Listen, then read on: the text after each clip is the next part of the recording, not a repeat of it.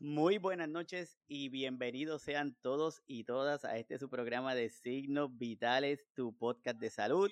Estamos transmitiendo hoy desde nuestra casa. Saben que de vez en cuando hacemos un programa dirigido a cada uno de ustedes desde aquí, desde nuestra casa. Y hoy vamos a estar desarrollando un tema que definitivamente está súper, pero súper espectacular. Así que bienvenidos sean todos y todas los que están conectados por primera vez. Aquí les presento a Ilmari Virella, que va a estar con nosotros, quien nos va a hablar de este tema y nos va a ayudar no solamente como profesional del tema, sino como paciente también. Y la intención de hoy es que hoy se celebra el Día Internacional de la Diabetes y lo que queremos es darle unos consejitos, bueno, no consejos, sino hablarle como que en arroz habichuela, como decimos por acá, Blaine Mari. Así mismo. Muy buenas noches a todos. Este tema que definitivamente a cada uno de nuestros cuidadores y de nuestros cuidadores le inquieta, le causa mucho estrés, es difícil, porque tras de que nuestro, nuestra persona a quien cuidamos tiene condiciones crónicas, le añadimos que tiene diabetes y si a nuestro cuidador o cuidadora también tiene de la condición, pues hace, hace que la cosa se ponga como que un poquito más complicada. Pero antes de Mari Virella es una persona viviendo con diabetes tipo 1 desde hace 43 años y su diagnóstico la motivó a estudiar un bachillerato en educación en salud y promoción de la salud. Tiene una maestría en salud pública, posee una licencia como educadora en salud comunitaria del estado de la Florida y acá en Puerto Rico. Tiene más de 20 años de experiencia trabajando y educando en diferentes comunidades sobre la prevención de las enfermedades crónicas, lo que incluye, lo que incluye esta condición. De... Quiero comenzar con esta información porque me parece que es importante que cada uno de nosotros comencemos a entender que la situación de la diabetes tenemos que verla de una manera holística, de un todo, que no es solamente como antes, que pensaban que la diabetes era una condición y que con medicamentos lo lográbamos resolver y no necesitamos ayuda de, nadie más. No, la condición de la diabetes requiere mucha ayuda y por ejemplo aquí tenemos que dice es innegable la importancia que tiene la educación en diabetes, la nutrición y la psicología que nos ha permitido percatarnos de que el tratamiento adecuado va más allá de solo la prescripción de un medicamento. Esas son palabras bien Ilmari. Así que Ilmari, bienvenida a Signos Vitales de nuevo. Muy buenas noches y gracias por la invitación, Iván. Un placer para mí estar con, con ustedes y más que todo por, ¿verdad? Porque además de ser una profesional de la salud, soy una persona viviendo con diabetes hace 43 años y para mí es una muy buena oportunidad el yo estar, eh, ¿verdad? Haciendo esta conversación con todos ustedes. Y hoy es el Día Mundial de la Diabetes y es un día que, que nos pone a pensar a nosotros como pacientes o, o como cuidadores la importancia de tener el conocimiento y la educación para poder vivir mejor. ¿verdad? Y es, un día de, tomar un momento de, tomar conciencia y, ver que, se puede vivir con diabetes y que la educación, como tú acabas de mencionar, es un factor bien importante. Así como tú dices, sí, vamos, hoy no le queremos dar mucha, muchas estadísticas, números, porque eso lo podemos encontrar bien fácil en el internet, pero sí le vamos a dar algunos detallitos a todos los que conectados nosotros porque es como crear esa conciencia, porque yo creo que, como tú dices, si creamos la, la condición de diabetes, podemos entender que tenemos personas que tienen de salud y no que las condiciones se apoderen de las personas. Por ejemplo, tenemos que nos dice que actualmente la diabetes afecta a más de 500, 500 millones de personas en todo el mundo. Pero eso no es eso. Lo curioso es que nos dice que casi la mitad no sabe que la tiene. Cuando empecé a hacer una, ¿verdad? A, buscar las estadísticas o a buscar las cifras o los números, realmente es algo alarmante, particularmente los números de Puerto Rico. Eh, de acuerdo, ¿verdad? Para, compartirlo con ustedes, de acuerdo con, el CDC, ¿verdad? Eh, que son los Centros para el Control y la Prevención de Enfermedades, uno de cada seis adultos en Puerto Rico tiene diabetes. Y me puse entonces, yo dije, uno de cada seis personas en Puerto Rico tiene diabetes, pero, ok, ¿cómo estamos en cuestión de por ciento? Porque quizás los números son importantes, pero los cientos también nos dan una idea de dónde nosotros estamos. Y realmente, al hablar, a buscar las cifras, es una, una, es una situación alarmante y ¿qué vamos a hacer? No vamos a tener miedo, sino a educarnos y a ver por qué es que estamos así. Y es una situación, es una crisis de salud pública que tenemos que atender no solo como personas viviendo como diabetes, pero como profesionales de la salud también. Porque solo para compartir contigo, eh, hablando de prevalencia en Puerto Rico, el año pasado estábamos en una prevalencia de 19% en los adultos de 20 años o más. Y usted dirá, 19%, esto supera la prevalencia de la condición de diabetes en Estados Unidos. ¿Qué pasa? Que me puse a buscar entonces eh, prevalencia 2021, pero vamos a ver prevalencia, qué datos tenemos de, de 2022. Y obviamente estos números siguen aumentando. Estamos hablando de 19% en el 2021, pero ya se habla de que la prevalencia en el 2022, ¿verdad? Es un 20%, ya llegaríamos hasta, hasta un 20%. Así que eh, los números son alarmantes y los números son para que nosotros paremos un momentito, analicemos la situación y veamos entonces qué es lo que está pasando. Por hablar de otras estadísticas, en Puerto Rico más de 500.000 personas viven con diabetes en Puerto Rico como dije anteriormente, una situación de salud pública que hay que trabajar y a nivel mundial estamos hablando de 500, 537 millones. 537 millones a nivel mundial.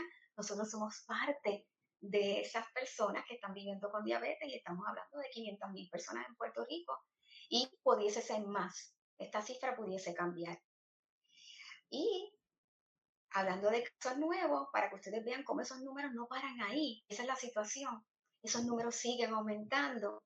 Si hablamos de incidencia, que son los casos nuevos, Puerto Rico tiene la mayor incidencia de diabetes dentro de los Estados Unidos y de su territorio. Y cuando hablamos de mortalidad en Puerto Rico, la diabetes es la tercera causa de muerte aquí en Puerto Rico. Así que esto nos da una idea, estas cifras, estos números, nos dan una idea de cómo nuestro país está, eh, está siendo eh, afectado, si podemos decir así, por la diabetes. Y entonces, con estas cifras, ¿qué es lo que vamos a hacer?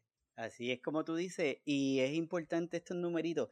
Y muchas veces hay personas que dicen, sí, es que me están diciendo números para asustarme. Bueno, y yo le digo, bueno, si te asusta, pues chévere. El problema está que te asusta.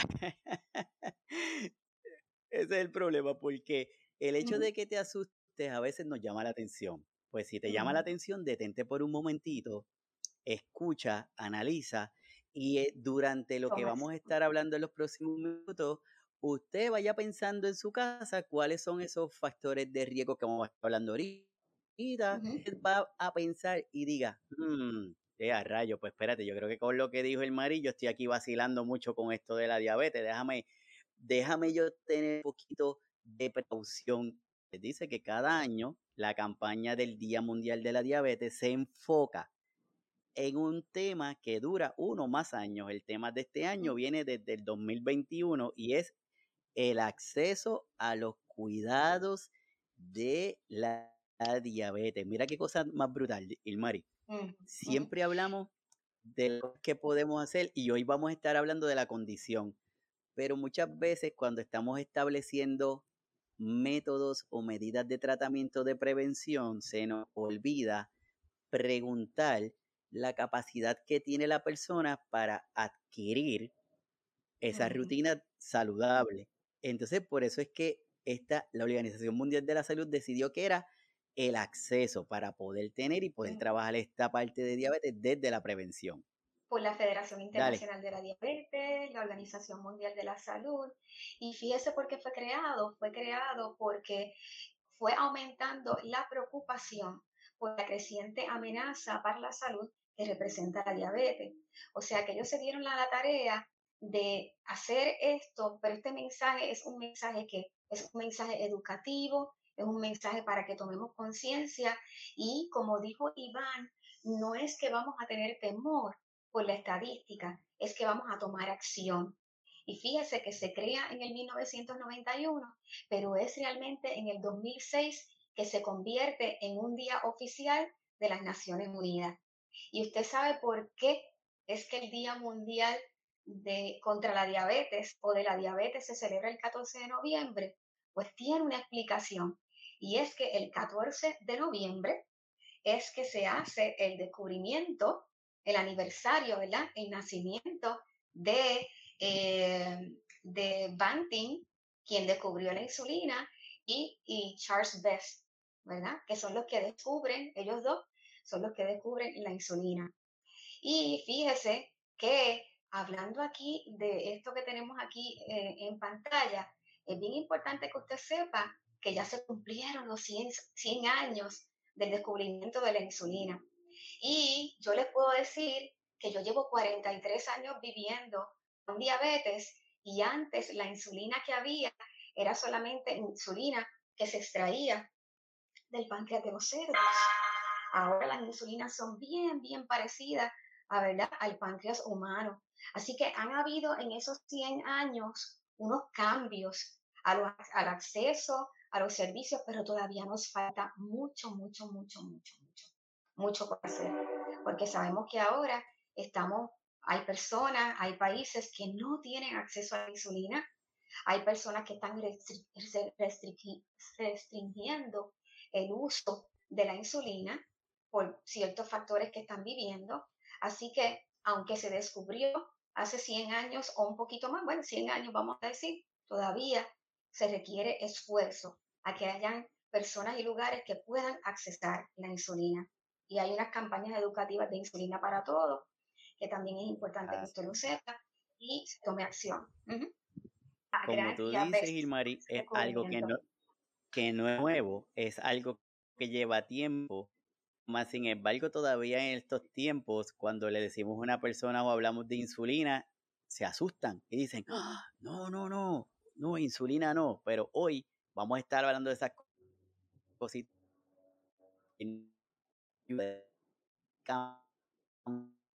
como está diciendo Ilmari. Te lo dejo, Ilmari.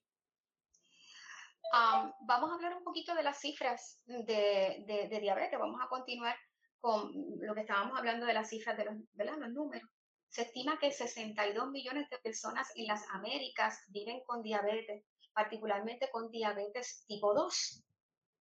Este número se ha triplicado en la región desde el 1980 y se estima que llegará a 109 millones para el 2040, según el Diabetes Atlas, novena edición. Así que fíjese que mirando hacia el futuro, vamos a ver que en vez de esos números ir, disminuyendo, van a ir aumentando.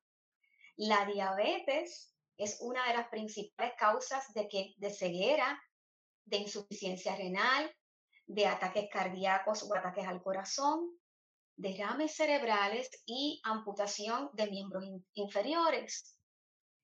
Así que hay unas complicaciones. Y fíjese que la diabetes es la causa principal de estas complicaciones si la diabetes no se maneja adecuadamente.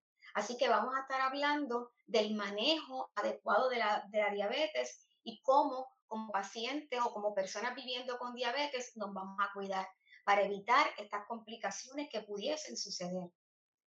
A nivel mundial, entre el 2000 y el 2016, hubo un aumento del 5% en la mortalidad prematura por diabetes y anteriormente indicamos que en Puerto Rico es la que la tercera causa de muerte.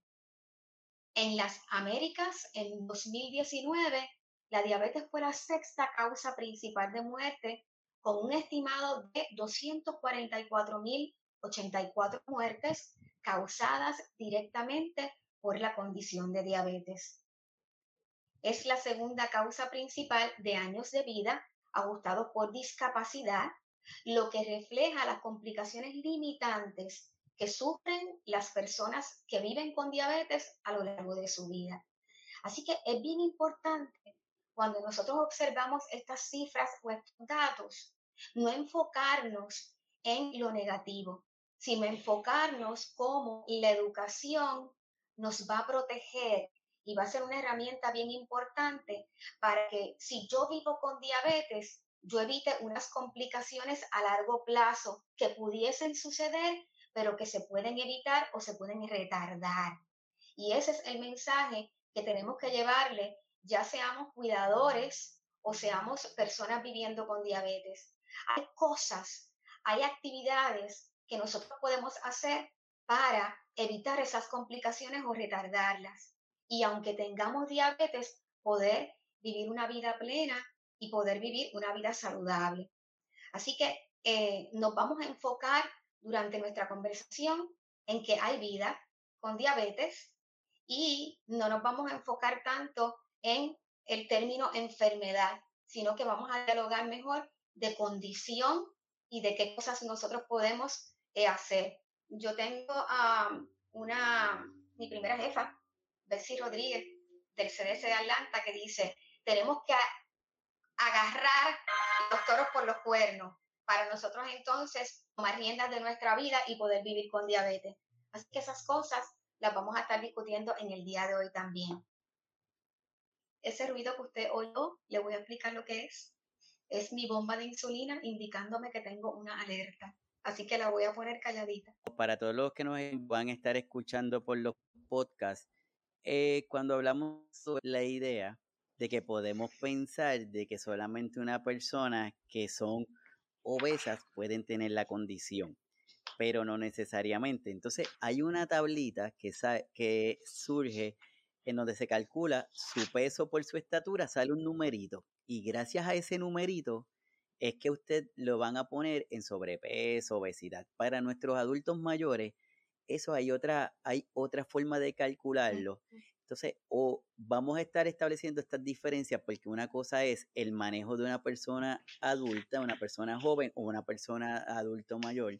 Entonces, eh, no podemos, esto no es como una receta de cocina en donde a todo el paciente o todas las personas que tienen la condición se le hace lo mismo, se va personalizando. Eh, mm, Iván, trajiste algo bien importante sobre la mesa y es que cada persona que vive con diabetes es una persona diferente. Así que el tratamiento de esa persona o las recomendaciones de esa persona van a ser diferentes. No hay una receta para todas las personas que vivimos con diabetes. Así que por eso es bien importante nuevamente y recalcamos la educación. Vamos a hablar un poquito de los diferentes tipos de diabetes. La diabetes es una de las condiciones más prevalentes en nuestro país y en el mundo. Y es por eso bien importante que recordemos que hay tres tipos principales de diabetes. Nosotros en esta conversación nos vamos a enfocar en la diabetes tipo 2, pero quisiéramos definir qué es la diabetes, por ejemplo, tipo 1. La diabetes tipo 1 es causada por la destrucción. Se destruyen las células beta, que son las que producen la insulina, y provoca que usted, ese páncreas de esa persona, no produzca nada de insulina. O sea que hay una deficiencia absoluta, absoluta de insulina. Esa es la diabetes tipo 1. Es, le da más a las personas jóvenes, ¿verdad? Y esta diabetes tipo 1 no se puede prevenir. O sea, ese páncreas dijo, hasta aquí llegué. Es una reacción autoinmune el cuerpo se ataca a sí mismo por error y el cuerpo ataca las células beta que están dentro del páncreas y esas células beta son las que producen la insulina. ¿Qué pasa? Esa persona, ese páncreas de esa persona que está viviendo con diabetes tipo 1, el páncreas dijo, hasta aquí llegué, no produzco más insulina. Por lo tanto, no hay producción de insulina absoluta. No se puede prevenir porque es una eh, es una condición autoinmune, autoinmune, o sea que es causada, el mismo cuerpo ataca esas células. La diabetes tipo 1 es importante decir que de 5 a 10% de las personas que tienen diabetes tienen tipo 1. O sea que no es tan común como la próxima que vamos a discutir, que es la diabetes tipo 2. Y la diabetes tipo 2 se produce por la pérdida progresiva, poco a poco, de la secreción de insulina de las células beta. Yo le digo a las personas, usted sabe que la diabetes tipo 1 es, es que la, su páncreas está produciendo insulina, pero esa insulina es poquita, no es de la calidad que usted necesita, ni es la cantidad que usted necesita. Pero usted sabe que cuando usted tiene diabetes tipo 2 o la diabetes tipo 2, mejor dicho, se puede prevenir. Usted puede prevenir que esa diabetes tipo 2 le dé. ¿Y cómo usted va a prevenir? Ahora estamos hablando de prevención con estilos de vida saludable. Si ya su médico le dice, bueno, usted tiene ciertos factores de riesgo o hay gente en su familia que tiene diabetes y eso es un factor de riesgo, mm, no estás teniendo mucha actividad, eh, actividad física, mm, la mayor parte del tiempo te pasa, pues entonces la diabetes tipo 2, si usted empieza a hacer ejercicio, si usted baja un poquito de peso, esa diabetes tipo 2, pues se puede prevenir. Y se me quedó un momentito, no sé si podemos dar un segundito para atrás, porque estamos teniendo un poquito de, de delay, ¿verdad? Pero sí, gracias. La diabetes estacional, que sería la tercera, es lo que le llamamos la diabetes durante el embarazo. Está diagnosticada durante el segundo o tercer trimestre de embarazo. Y fíjese que esta le da, la diabetes estacional, a mujeres embarazadas, pero son mujeres embarazadas que nunca han tenido diabetes.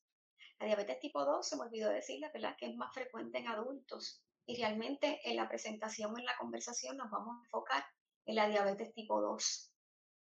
Aunque tengo que decirles también que aunque la diabetes tipo 2 es más común en adultos y un 90 a un 95% de las personas con diabetes tienen diabetes tipo 2, o sea que es más frecuente. También estamos viendo casos, hace años atrás de diabetes tipo 2 en niños, que eso no se veía antes. Y muchas veces cuando nos ponemos a pensar así, decimos, oh, debe ser por el cambio en los estilos de vida. ¿Ok?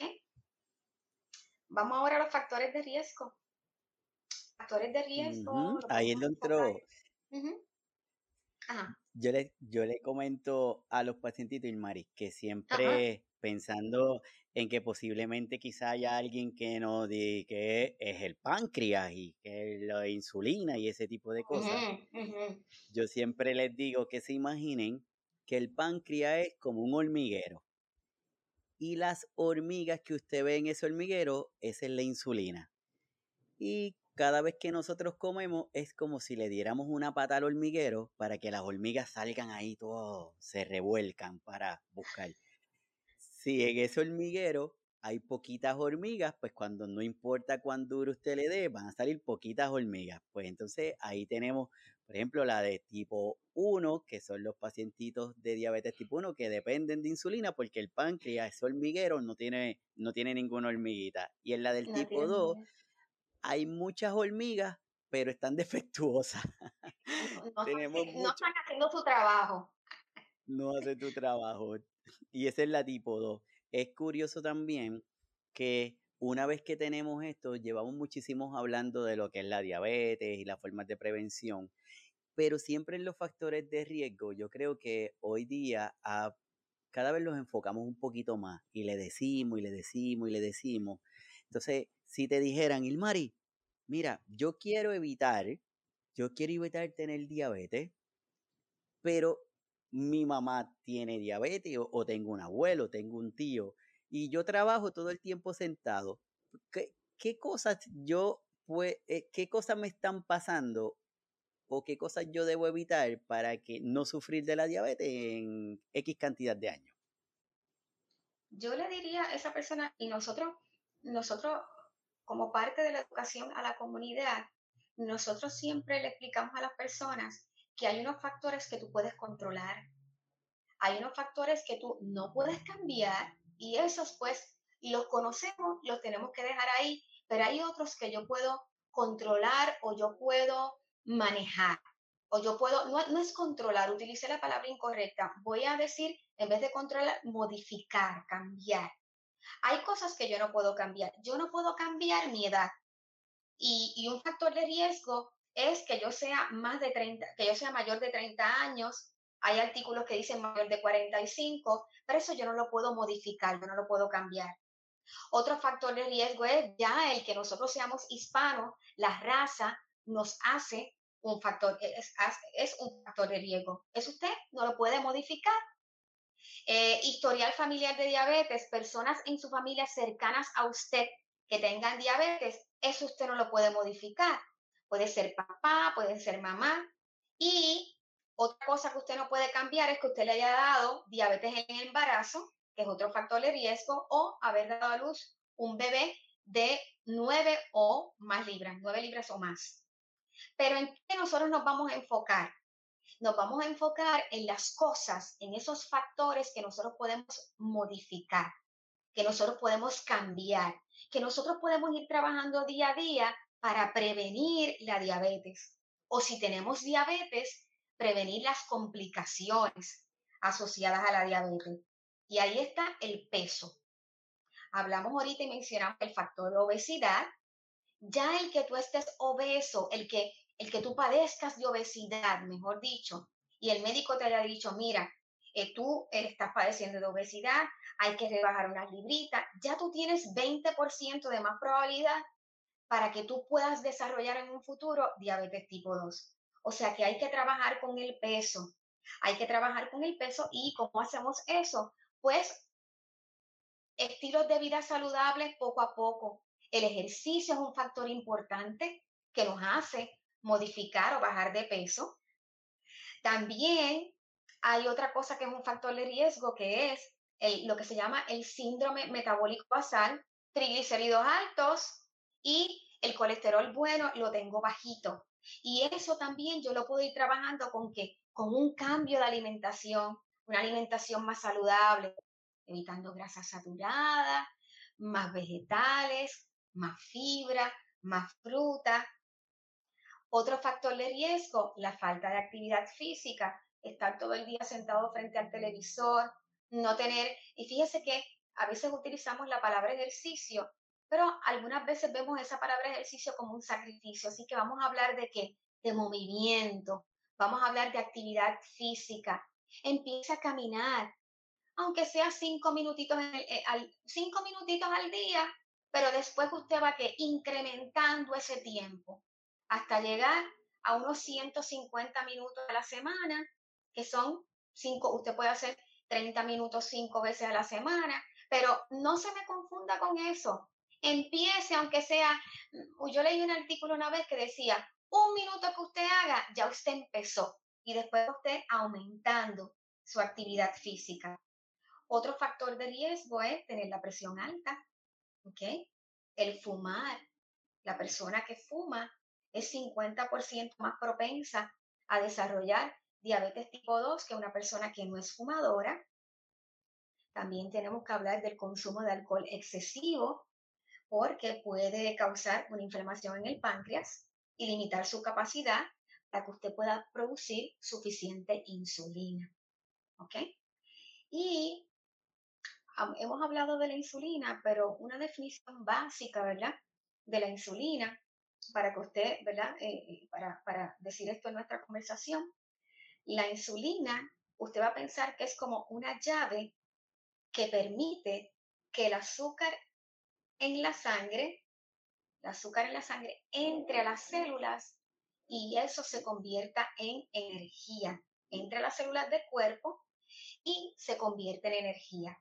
Así que esa insulina es una hormona, es una sustancia que produce ese páncreas.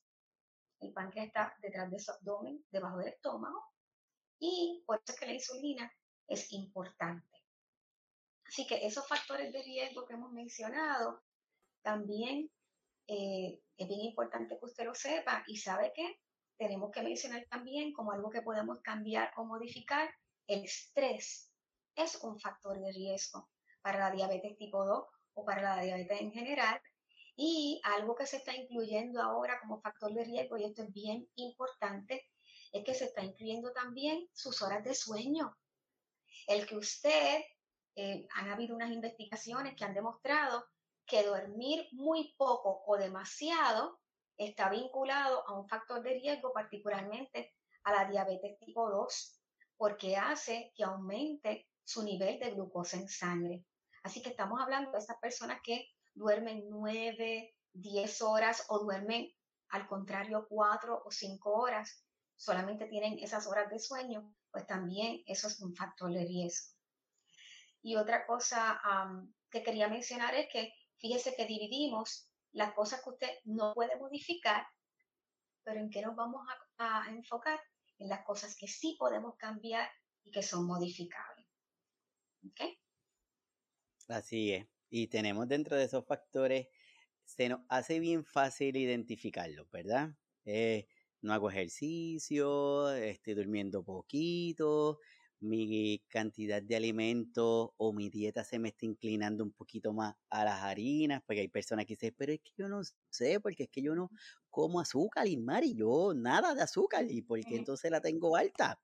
Entonces, uno los va llevando, pero el hecho de que lo logremos identificar el factor de riesgo, hay uno que siempre nos hablan y es de que a un familiar tenía diabetes, es que mi mamá, es que mi papá. Entonces ahí yo les digo siempre que se imaginen que el que usted tenga un familiar que tenga diabetes es como cuando usted va a encender la luz de su cuarto, que está el encendedor de la bombilla, del foco y está apagado esa, esa bombilla, ese foco se va a mantener apagado mientras usted no lo prenda. Pues muchas veces nuestras condiciones que tenemos este, esta carga genética están ahí presentes.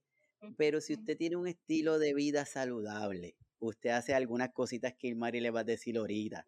Si usted se cuida, tiene una buena calidad de sueño, bebe cantidad de agua adecuada, usted lo que hace es que se mantiene alejado de ese encendedor, no se acerca a él, no lo borra, está presente, pero usted no hace ejercicio, si no bebe agua, si su alimentación se basa en mucha harina, pues usted se va acercando a ese encendedor.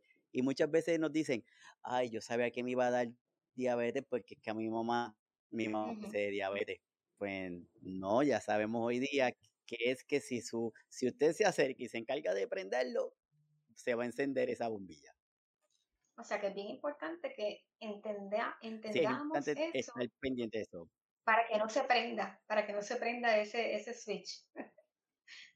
Excelente, y, excelente analogía para que podamos entender. Ese bombillito se queda apagado y así y que la bombita se, se mantenga apagada, aunque eso esté presente ahí, que no nos afecte nuestra calidad de vida. Entonces, ya tenemos esos factores de riesgo identificados, Ilmari, ya sabemos que hay unas estadísticas, ya sabemos que prevalencia y la incidencia significa que cada vez hay más gente que tiene la condición. Eso no necesariamente significa que antes lo hacíamos mal. Lo que significa es que gracias a la experiencia de antes se han ido desarrollando técnicas nuevas y ahí se ha ido ajustando algunas cositas para poder llegar a lo que conocemos hoy como el diagnóstico. Pues entonces la pregunta sería, Mari, ya sabemos, ya yo sé y estoy aquí medio asustado porque Ilmari me está diciendo que ah. tengo uno que modificar y tengo otro que no puedo modificar. Pues entonces, ¿cómo, ¿cómo yo sé si yo en este momento yo estoy teniendo diabetes o si no la estoy teniendo? ¿Cómo lo podemos diagnosticar? Algo bien importante también, em, el diagnóstico también vamos a hablar un poco de los, ¿verdad? de los números y de las pruebas que se hacen. Y ahí, eh, Iván, tú me ayudas con eso, pero también es importante la sintomatología, ¿verdad? Así que no sé si tienes lo de la sintomatología para enseñarnos eso, pero te voy a ir entonces hablando un poquito de eh, las ayunas, ¿verdad? Ya diagnóstico de diabetes, eh, lo que se llama el, eh, no vamos a hablar muy técnico, ¿verdad? Pero el, el fasting, ¿verdad? La persona en ayuna que tenga una una, un azúcar, ¿verdad? En, en ayuna, un azúcar mayor. Ay, muchas gracias. Esta, esta, esta información es de la Asociación Americana de Diabetes. Existen cuatro formas en las cuales se puede establecer el diagnóstico. La primera es la medición de glucosa en ayuno y debe estar en ayuno, debe estar menos, ¿verdad?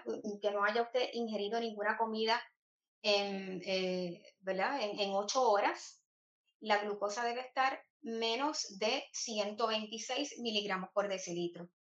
Menos de 126 26, en ayuna o en fasting. Ese es lo que se llama eh, el, fasting.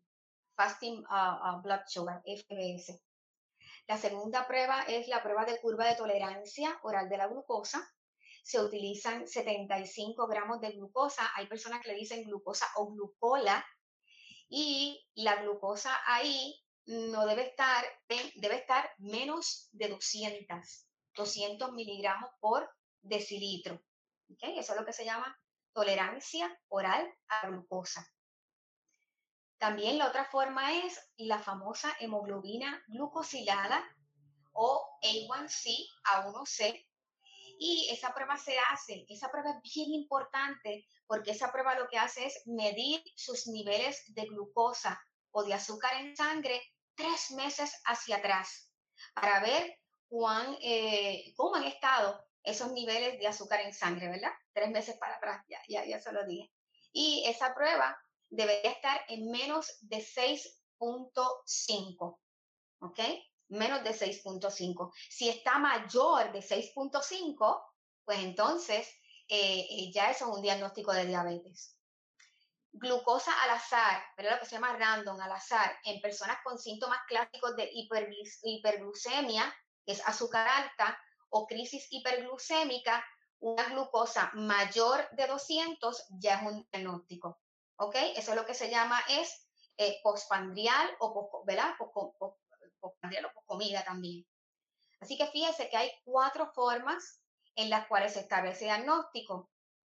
Glucosa en ayuna mayor de 126, glucosa mayor de 200 en la prueba de tolerancia oral o la famosa glucola o glucosa oral, hemoglobina glucosilada o glicosilada o también se le llama A1C mayor de 6.5% y glucosa al azar mayor de 200, ya eso es un diagnóstico de diabetes. Y también muchas veces se toman en consideración los síntomas que está presentando esa persona, esos síntomas van a indicar que ese azúcar está alta o hay, una, hay unos episodios de hiperglucemia. Así que estos números son bien importantes no necesariamente usted se los tiene que memorizar, pero es bueno que nos familiaricemos con esos números para que cuando usted vaya, eh, el doctor tenga esa conversación con su médico o su profesional de la salud, usted pueda entonces hacerle preguntas y, conocer lo básico. Pero esas básicamente son las cuatro formas. Sí, es importante que cada uno de nosotros entendamos que estas pruebas, una no cancela la otra.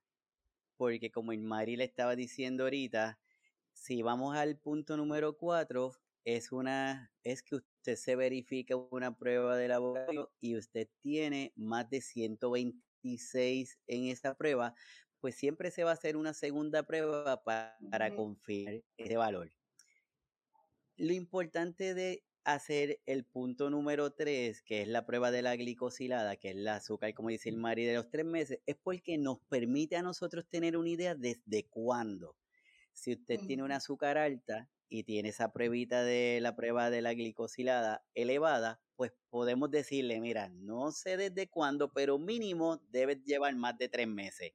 Si usted tiene una prueba alterada, como es la prueba número 2, que es que le dan un liquidito y a las dos horas se le vuelve y se le hace una prueba y esa prueba es más de 200, pues entonces le podemos decir, usted es diabético, pero es algo reciente, porque número 3, estoy diciendo 3 por el numerito para tenerlo de referencia de la prueba de glicosilada, me está dando un valor normal. Entonces, nos permite jugar eh, en, en, este juego, por decirlo de alguna forma, de poder identificar en qué punto estamos. Ahora bien, Ilmari, y si yo voy y me hago una prueba y me sale una prueba de las dos horas menos de 200, pero que no está normal.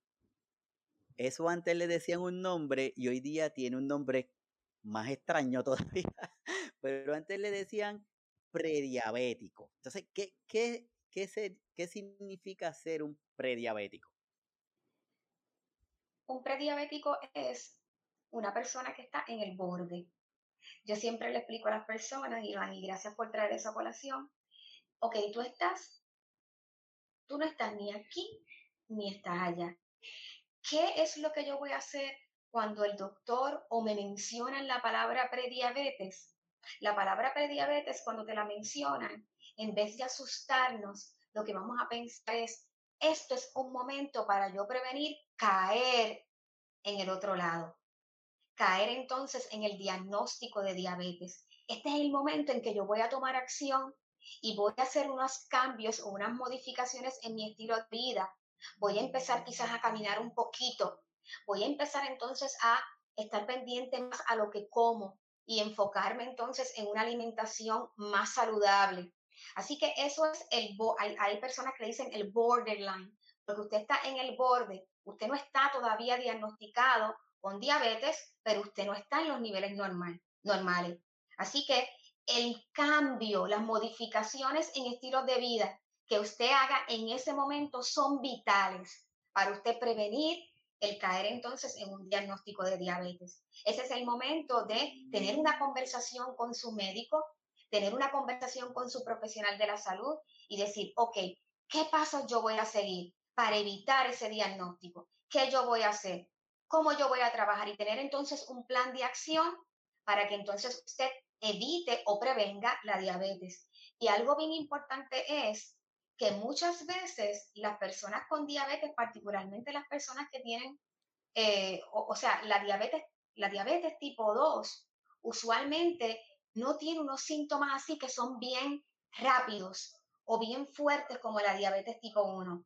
O sea que a lo mejor usted dice, pues yo también, no sé, yo llevo varios meses que tengo como un cansancio y de momento Mm, pues he bajado de peso sin razón, pero es que yo creo que estoy comiendo menos. O usted dice, ay, de momento me ha salido, no sé, como que tengo unas llaguitas por aquí, yo he visto que eso se tarda en curar, pero no sé, a lo mejor es que me la di y no me di cuenta. Pues esas cosas las pasamos desapercibidas, particularmente el adulto mayor, y pensamos a veces, pues estoy cansado porque ya pues tengo 60 años, ya el cuerpo no es igual. O sea que hacemos caso omiso a esas señales, a esos síntomas que estamos teniendo porque los podemos confundir con otra cosa. Y entonces ahí se nos está presentando, oh, no están en el diagnóstico de diabetes, tampoco están en esos niveles normales, vamos a decirlo de ese modo, pero entonces hay que estar pendiente también esas señales que nos está mandando el cuerpo no confundirnos que es como pues, es que ya pasé los 20, pasé los 30, hay que poner atención a eso también. Súper, me parece maravilloso. Es importante que lo reforcemos porque la intención de esta conversación que tenemos hoy es capturar a los prediabéticos. esa es la intención, que está en esa zona gris, eh, eh, que está esperando que usted haga un desarreglo para convertirse en diabético. Pues esos son los que queremos capturar. Esos son los que queremos traerlos para el lado de acá, para que, no, para que no tengan el diagnóstico de diabetes.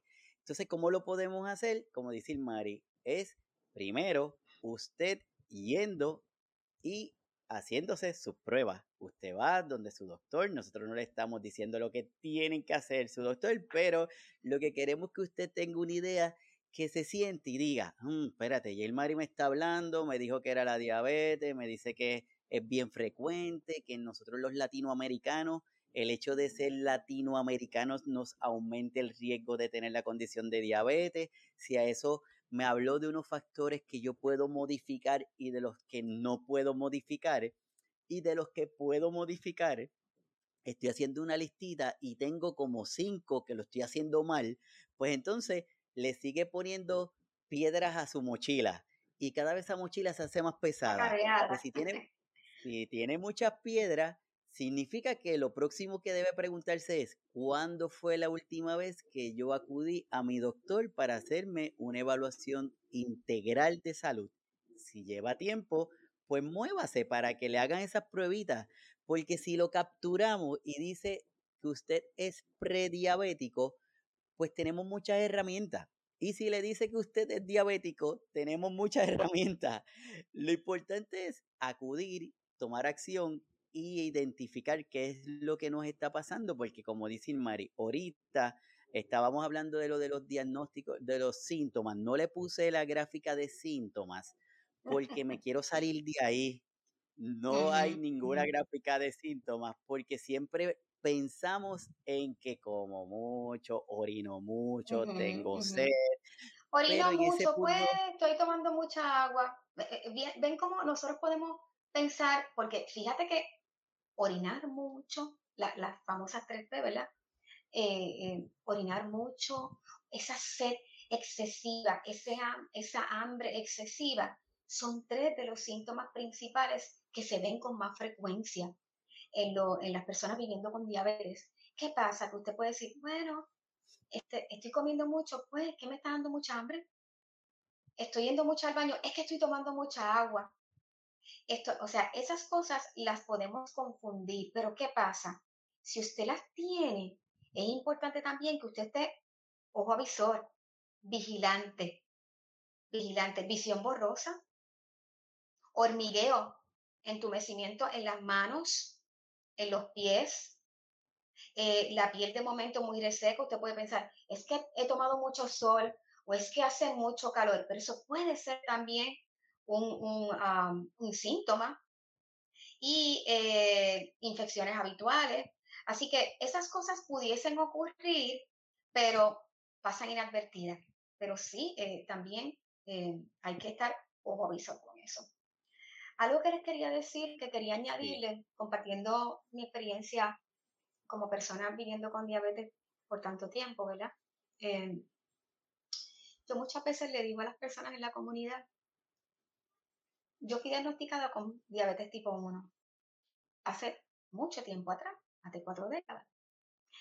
Yo no tuve la oportunidad de prevenir, porque la diabetes tipo 1 no, tipo 1 no tiene prevención. Pero cuando usted está en, esa, en, esa, en ese borde de prediabetes, pre, antes que diabetes, tú tienes la oportunidad de prevenir, tú tienes la oportunidad de hacer algo. Cuando ya tú tienes diabetes tipo 2, también tú puedes prevenir. Pero yo no tuve esa oportunidad como persona viviendo con diabetes tipo 1. A mí me dio, mi páncreas dejó de funcionar por completo y ya está si yo tuviera la oportunidad o si yo hubiese tenido la oportunidad de prevenir, probablemente yo lo hubiese hecho, ¿verdad? O mi mamá me hubiese ayudado, porque yo tenía 6 a 7 años cuando fui diagnosticada. Pero eso es para que usted vea el mensaje. Prevención implica que tú tienes el poder. Prevención implica que tú puedes hacer muchas cosas para que, para que tú no te dé esa condición o si te da, tú puedas evitar unas complicaciones y tú vivir bien. Pero esa oportunidad no la debes pasar por alto, por alto. Y tú puedes hacer hoy en día muchas cosas, muchas cosas. Y tú puedes buscar grupos de apoyo. Y tú puedes, tu cuidador puede ser tu apoyo. Tú puedes buscar hoy muchos recursos, mucha información que no estaba disponible antes. O sea que tú tienes unas herramientas que hace 40 años atrás tú no tenías, pero este es el momento de que tú puedas accesar esos programas en la comunidad, esos programas que son completamente gratuitos, esos ejercicios, esas clases de, actividad física, de ejercicio, de yoga, que en muchos municipios están disponibles y que son gratis. Eh, tú puedes accesar información en español a través de la Asociación Puertorriqueña de Diabetes, eh, la Asociación Americana de Diabetes. Ya esas páginas tienen información disponible en español y eso también es una ayuda, además de los profesionales de la salud, que son parte de tu equipo. pero a, fin de cuentas, eres tú el que va, que el que está a cargo de ese, de ese, de ese volante, el que está a cargo de tu vida. Así que esa decisión, una vez tú tengas esa esos recursos y, las, ¿verdad? y todo lo que está disponible, es tu decisión decir, no, no, no, no, no, eso no me va a pasar a mí. Si yo tengo la oportunidad de prevenirlo, yo lo voy a hacer y voy a empezar ahora mismo. Yo no tuve esa oportunidad, ¿verdad? Así que eh, eh, ese mensaje también eh, es bien importante que usted se quede con ese mensaje en su mente como parte de esta conversación del día de hoy. Así es, como dice Mari, ah, hoy día muchas veces tenemos, la, tenemos tantos recursos que no lo podemos valorar o que no los valoramos porque pensamos que no nos va a pasar. Pero como estamos hablando, la intención hoy es hablar de esta, de esta opción de prevención. Y, y ahorita en esta parte de los laboratorios, le, abriendo un paréntesis, en nuestros adultos mayores lo que queremos siempre en el canal está hablando, tratar de quitarle la, de normalizar síntomas porque son viejitos. Es viejito, pues normal que, no porque es viejito, pues ya sabemos que no. Entonces, uno, un, no pusimos síntomas porque lo queremos, le queremos quitar esa idea. Lo que si usted hace, si tiene, si no se siente bien, pues chequese.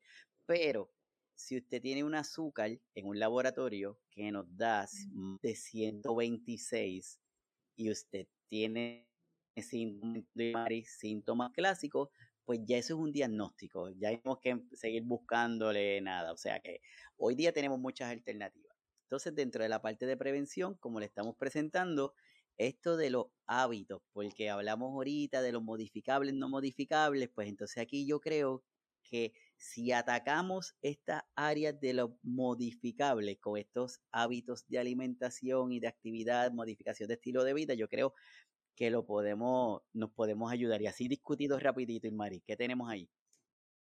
Siete hábitos saludables, bien importantes. Número uno, dieta. Yo tengo que decir que yo no soy muy em, a mí no me gusta mucho utilizar la palabra dieta, a mí me gusta mucho utilizar alimentación saludable, porque muchas veces relacionamos la dieta con un sacrificio. Así que ese número uno, dieta o alimentación saludable, fíjese que lo que usted come debe ser algo variado. Esos alimentos deben ser variados. También que haya mucho color en ese plato, yo digo, mucho color. Una alimentación equilibrada, dice, eh, acorde a, las características de esa persona, ¿verdad? Porque ya en los adultos mayores, pues quizás van a haber menos calorías, van a comer menos y eso está bien. Pero el plato, ahí está, nosotros utilizamos mucho ahí como hábito saludable el método del plato de 9 pulgadas y el método del plato, eh, bueno, son 8.5 pulgadas. Eh, el método del plato es la mitad del plato usted la va a tener de vegetales, usted va a poner ahí los vegetales que sean de diferentes colores para tener más vitaminas, va a poner proteína en un tercio del plato y entonces va a poner los carbohidratos en el otro, en el otro, en la otra parte del plato. Realmente el plato usted lo va a dividir de esa manera, pero que cuando usted ve ese plato se vea lleno y se vea con diferentes colores los vegetales. Así que proteínas que sean básicamente eh, carnes bajas en grasa, ¿verdad? Puede ser pescado, puede ser pollo, los carbohidratos que sean carbohidratos eh, eh, que no sean, por ejemplo, pues nosotros nos encanta la pasta, nos encanta el arroz. No es que usted deje de comer esas cosas, pero la cantidad que usted ponga en ese plato es bien, bien, bien importante. Así que alimentación saludable sería el primer hábito. El segundo, actividad social. También el que usted esté eh, rodeado de personas, redes de apoyo, el que usted pueda, puede ser el cuidador, puede ser un miembro de la familia, pero el que usted se mantenga que con personas a su alrededor, el que usted tenga una persona que le pueda, que usted la pueda llamar y decirle, hoy no me siento bien, tú podrías pasar a verme, hoy no me siento bien, tú podrías entonces eh, eh, eh, ¿verdad? ayudarme en eso que no, puedo, que no puedo realizar en el día de hoy. Así que la socialización es bien importante también. hablamos ahorita de las horas de sueño y hablamos del concepto calidad de sueño. Va a tener un efecto reparador. Así que hay que tener una buena higiene de sueño. Por lo menos unas siete horas de sueño es bien importante. No pueden ser cuatro o cinco, no pueden ser nueve a diez, ni muchas horas de sueño, ni pocas. tenemos que tener un balance. Higiene, la higiene personal es bien importante también. ¿Por qué? Para evitar enfermedades, para evitar condiciones, para evitar infecciones, evitar hábitos tóxicos. Yo mencionaría ahí, ¿verdad? Eh, eh, el uso del tabaco, el cigarrillo, el alcohol excesivo, evitar eso. Estimulación cognitiva, ¿verdad? Que nosotros tengamos, hagamos cosas que nos estimulen ese cerebro, ¿verdad? La actividad cerebral, el que usted, por ejemplo, se levante por la mañana y usted tenga un propósito de vida, el que usted se levante por la mañana y usted tenga una agenda, ¿verdad? Eso es bien importante. Estimular la memoria, pueden ser juegos, pueden ser elementos que usted, eh, que cosas que usted puede hacer, eh, aprender un nuevo idioma, aprender a, tocar un instrumento o la lectura. Eh, y también pues que usted haga, que usted, que usted planifique las cosas, que usted se organice y que usted diga, bueno, me gustaría esta semana hacer este proyecto, lo voy a llevar a cabo. Eso le estimula a usted el cerebro y usted se mantiene activo. Ejercicio físico o actividad física es bien importante también.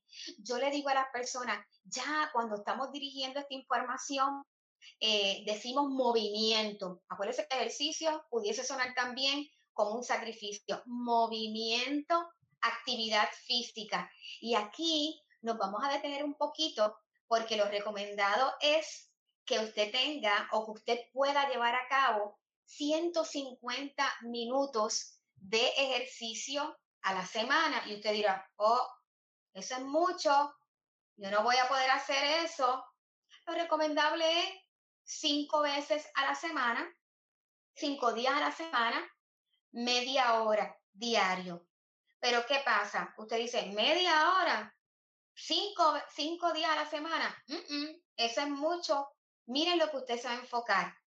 Usted se va a enfocar en que esos 30 minutos al día, usted o en un día, usted los va a hacer poco a poco.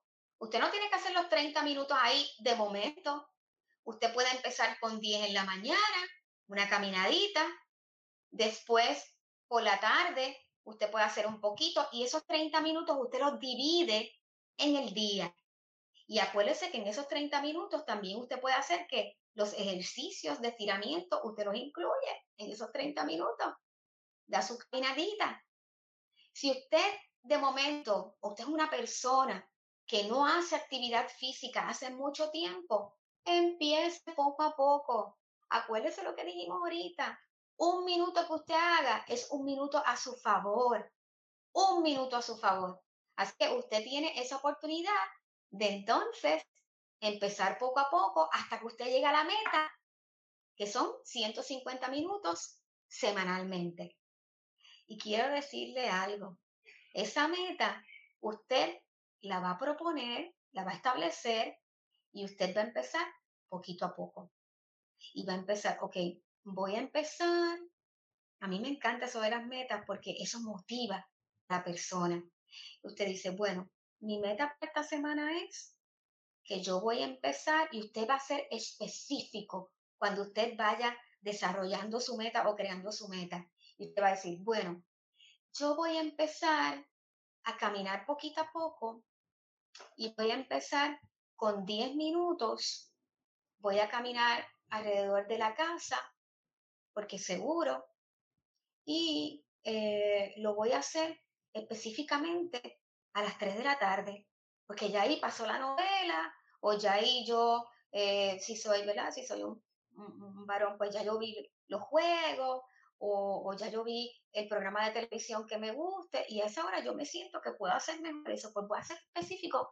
A las 3 de la tarde yo voy a empezar con una caminata de 10 minutitos alrededor de la casa y lo voy a hacer, ¿sabes qué? Lunes, miércoles, y viernes.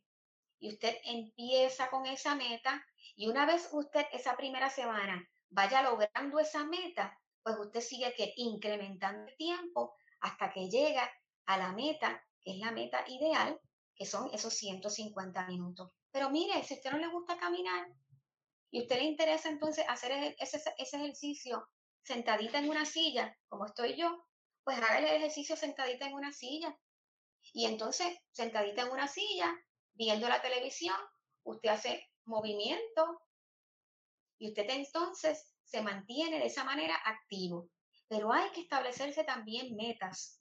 Los hábitos saludables van a, van a, van a conllevar una meta, unas metas que usted tiene que establecer. Y una vez usted logra esa meta, usted dice, empecé con 10 minutitos caminando alrededor de la casa y qué bien me siento.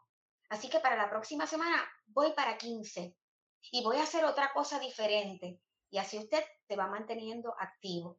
Y vemos, hemos visto que los programas que son programas que son eh, evidenciados, lo que se llama evidence-based, cuando las personas establecen unas metas y logran esas metas, tú ves que van habiendo unos cambios y que esos cambios se van dando poco a poco. Además de que usted se va sintiendo bien, si usted es una persona que vive con diabetes, usted va a decir, caramba, me está bajando el azúcar y me estoy sintiendo como con más energía. Antes no podía mover muy bien las piernas, pero ahora veo que esa circulación se está activando y puedo quizás caminar mejor. Así que esos beneficios van a ser también bien importantes y lo van a ayudar en su nivel de glucosa o su nivel de azúcar en sangre. Yo sé que el tema es bien extenso, pero yo creo que lo que queremos hoy es crearle esta inquietud y formar parte, de poner nuestro granito de arena en esto de la importancia del cuidado, esto integral, no solamente del paciente o de la persona que está siendo cuidada, sino, como siempre reforzamos, de nuestros cuidadores que están cuidando, cuidando, cuidando y muchas veces el autocuidado se le olvida. Así que cuidador o cuidadora, siéntese, analice, evalúe, haga la listita y tome acción. Y como decimos, a mover el esqueleto porque esa es la mejor forma que podemos hacer. Solamente en la parte del de manejo, no queremos ningún tipo de recomendación en el manejo, porque cada uno de nosotros, la intención no es hacer este tipo de recomendación, es que ustedes busquen, hay muchas alternativas que podemos hacer, hacer que sea su doctora, su doctora, al especialista que va, evalúe, dése la oportunidad, toma acción y vamos a, la intención es lograr, lograr la prevención más que... y aquí le comparto esto que es farmacológico y lo que ya el Mari se lo ha dicho muchísimas veces, no farmacológico y lo más importante es modificar el estilo de vida. Si modificamos estilos de vida, definitivamente vamos a poder tener una mejor calidad, tanto como prevención o si tenemos la condición, evitando las complicaciones. Y eso sí, quiero bien rápido, es muchos de nuestros pacientes, nuestros cuidadores, nuestros adultos mayores insulina. Tenemos. Que los tiempos de la electricidad, los sub y baja, el manejo de la insulina, es bien importante que lo hagamos, pero a modo rápido. ¿Qué consejitos le puedes dar para mantener esa insulina lo más viable posible? Porque muchas veces tenemos que le sacan un poquito de insulina y llevan como casi dos meses con el mismo Bayer porque le están sacando poquito, pero ¿qué recomendaciones le hacemos para ese manejo adecuado de la insulina? Bien importante que la insulina, eh, ustedes saben que yo hago algo bien, ah, no tengo mi caja, por supuesto, de, la, del envase de insulina. Cuando usted abra el pote de insulina, el vial o el pote de insulina, escriba en la caja cuando usted la abrió eh, utilice, puede utilizar un, marcador, ¿verdad? Y ponga, por ejemplo, el día de hoy, noviembre 14, 11, 14. Ese vial de insulina o esa botella de insulina usualmente dura 30 días, ¿verdad? Y hay unas tablas de una información que está disponible para que usted sepa cuánto, eh, ¿verdad? Vamos a decir, en general, 30 días es lo que, es lo que dura. debe permanecer en el refrigerador. Bien importante que la insulina no se congela, se pone en la nevera. Y eh, otra cosa es bien importante que usted sepa que no se ponen en congelador porque entonces al ser una proteína, la sustancia pues no, usted la pone en el congelador y daña completamente su efecto. Porque hay personas que me dicen, bueno, pues a veces la nevera no me está funcionando mucho, yo la puse en el freezer eh, porque abajo no me está funcionando bien la nevera o la dejo afuera. Una vez, una, una vez en el refrigerador, debe estar en el refrigerador, pero una vez usted la saca, acuérdese que eso va perdiendo, que va perdiendo la, la ¿verdad? E, el, frío. Así que es recomendable dentro del refrigerador guardarla en un, dice en un recipiente cerrado y de esta forma se disminuirá la probabilidad de que el vaya o el envase se rompa o se contamine. Bien importante porque a veces usted pone el frasquito y lo pone en la nevera solito y ese frasquito se puede romper. Si es el único que usted tiene, pues entonces lo va a perder. Así que bien importante cómo usted guarda la insulina, bien importante que usted conozca el tipo de insulina que usted está utilizando para que usted sepa entonces cuánto va a durar ese envase. Y mi recomendación es que usted le escriba la fecha en el que usted la abre y usualmente 30 días es lo que va a durar ese vaya, si usted lo tiene afuera. ¿okay? Y acuérdese que el calor, las temperaturas aquí en Puerto Rico muchas veces son muy altas. Ahora no porque la temperatura está bajando, pero cuando eh, eh, eh, la temperatura es muy alta, ese líquido o esa insulina se puede dañar. Y muchas veces si usted se inyecta esa insulina que está dañada, usted va a ver que esa insulina no le baja y es porque esa, esa, uh, ese vial o esa botella, pues por alguna razón o algo que hicimos incorrectamente, pues dañamos eh, eh, la insulina. No la ponga en la puerta. Interesante que no ponga la insulina en la puerta porque una vez usted abre la nevera, cierra, hay unos cambios de temperatura. Además de que se puede caer cuando usted la pone en la puerta. Ese se me hizo bien interesante porque la mayoría de las veces lo pone porque se nos hace bien fácil tomarlo desde la puerta. Y ese se me hizo bien interesante ahí, que súper. Así que nada, yo de verdad súper agradecido con Ilmari, súper agradecido con todos los que están conectados, que están haciendo preguntas. Voy a compartir con algunas bien rapidito. Isis nos pregunta si se cura la diabetes. Excelente, Isis. Isis, ese es uno de los mitos. Gracias por tu pregunta. La diabetes no se cura.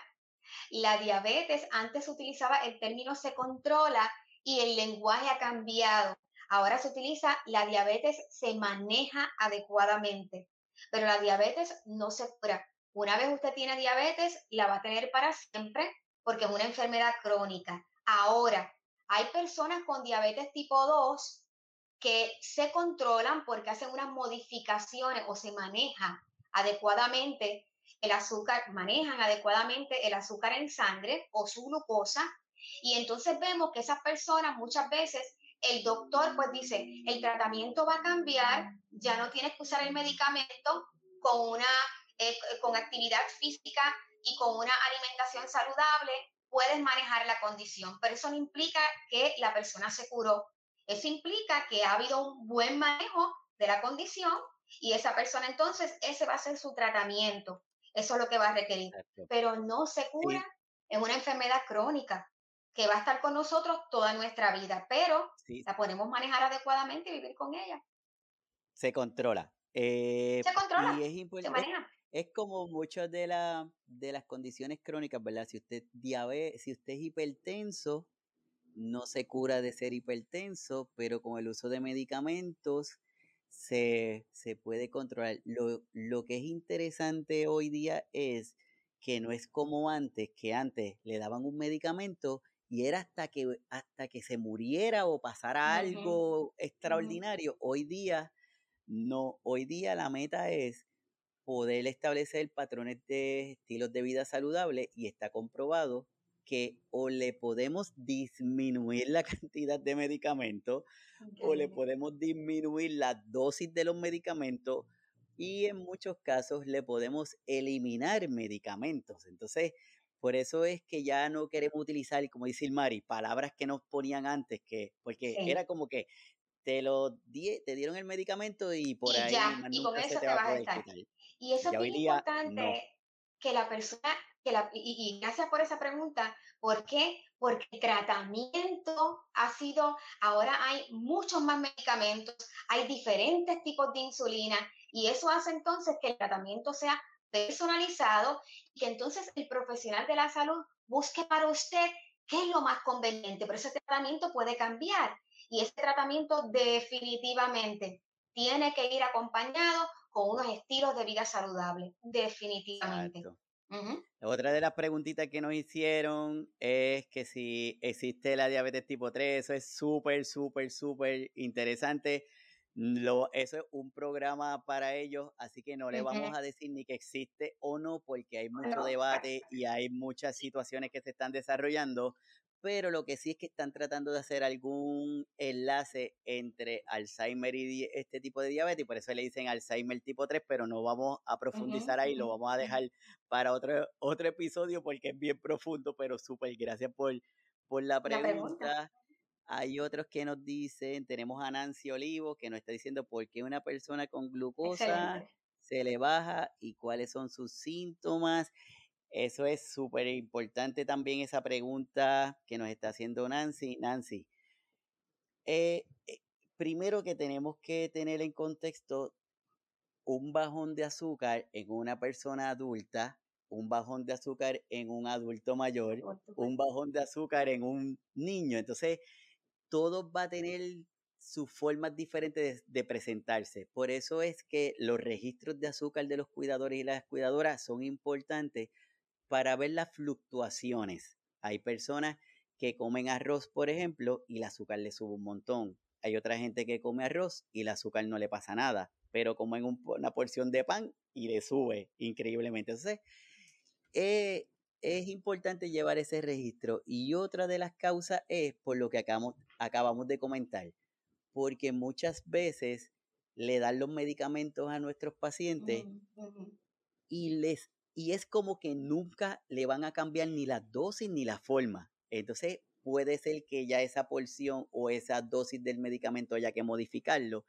Entonces, siempre la vigilancia, porque los síntomas pueden variar. Hay gente que se desorienta, empieza a decir disparates, sudan, se ponen temblorosos, le cambia el color de la piel. Y hay otra gente, ¿verdad, Mari? Que mm. no pasa nada, tienen la azúcar bajita y están como si nada.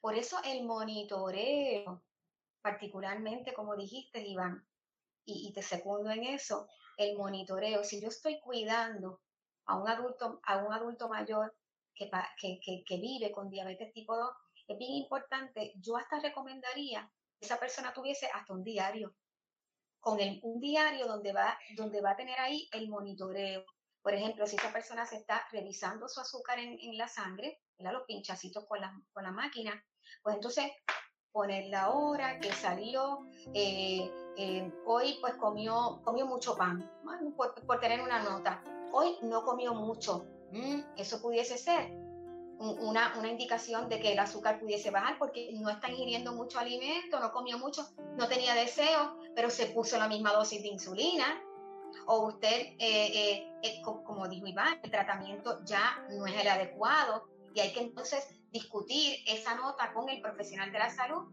para ver entonces, con el, con el médico, para ver entonces qué ajustes necesita esa persona.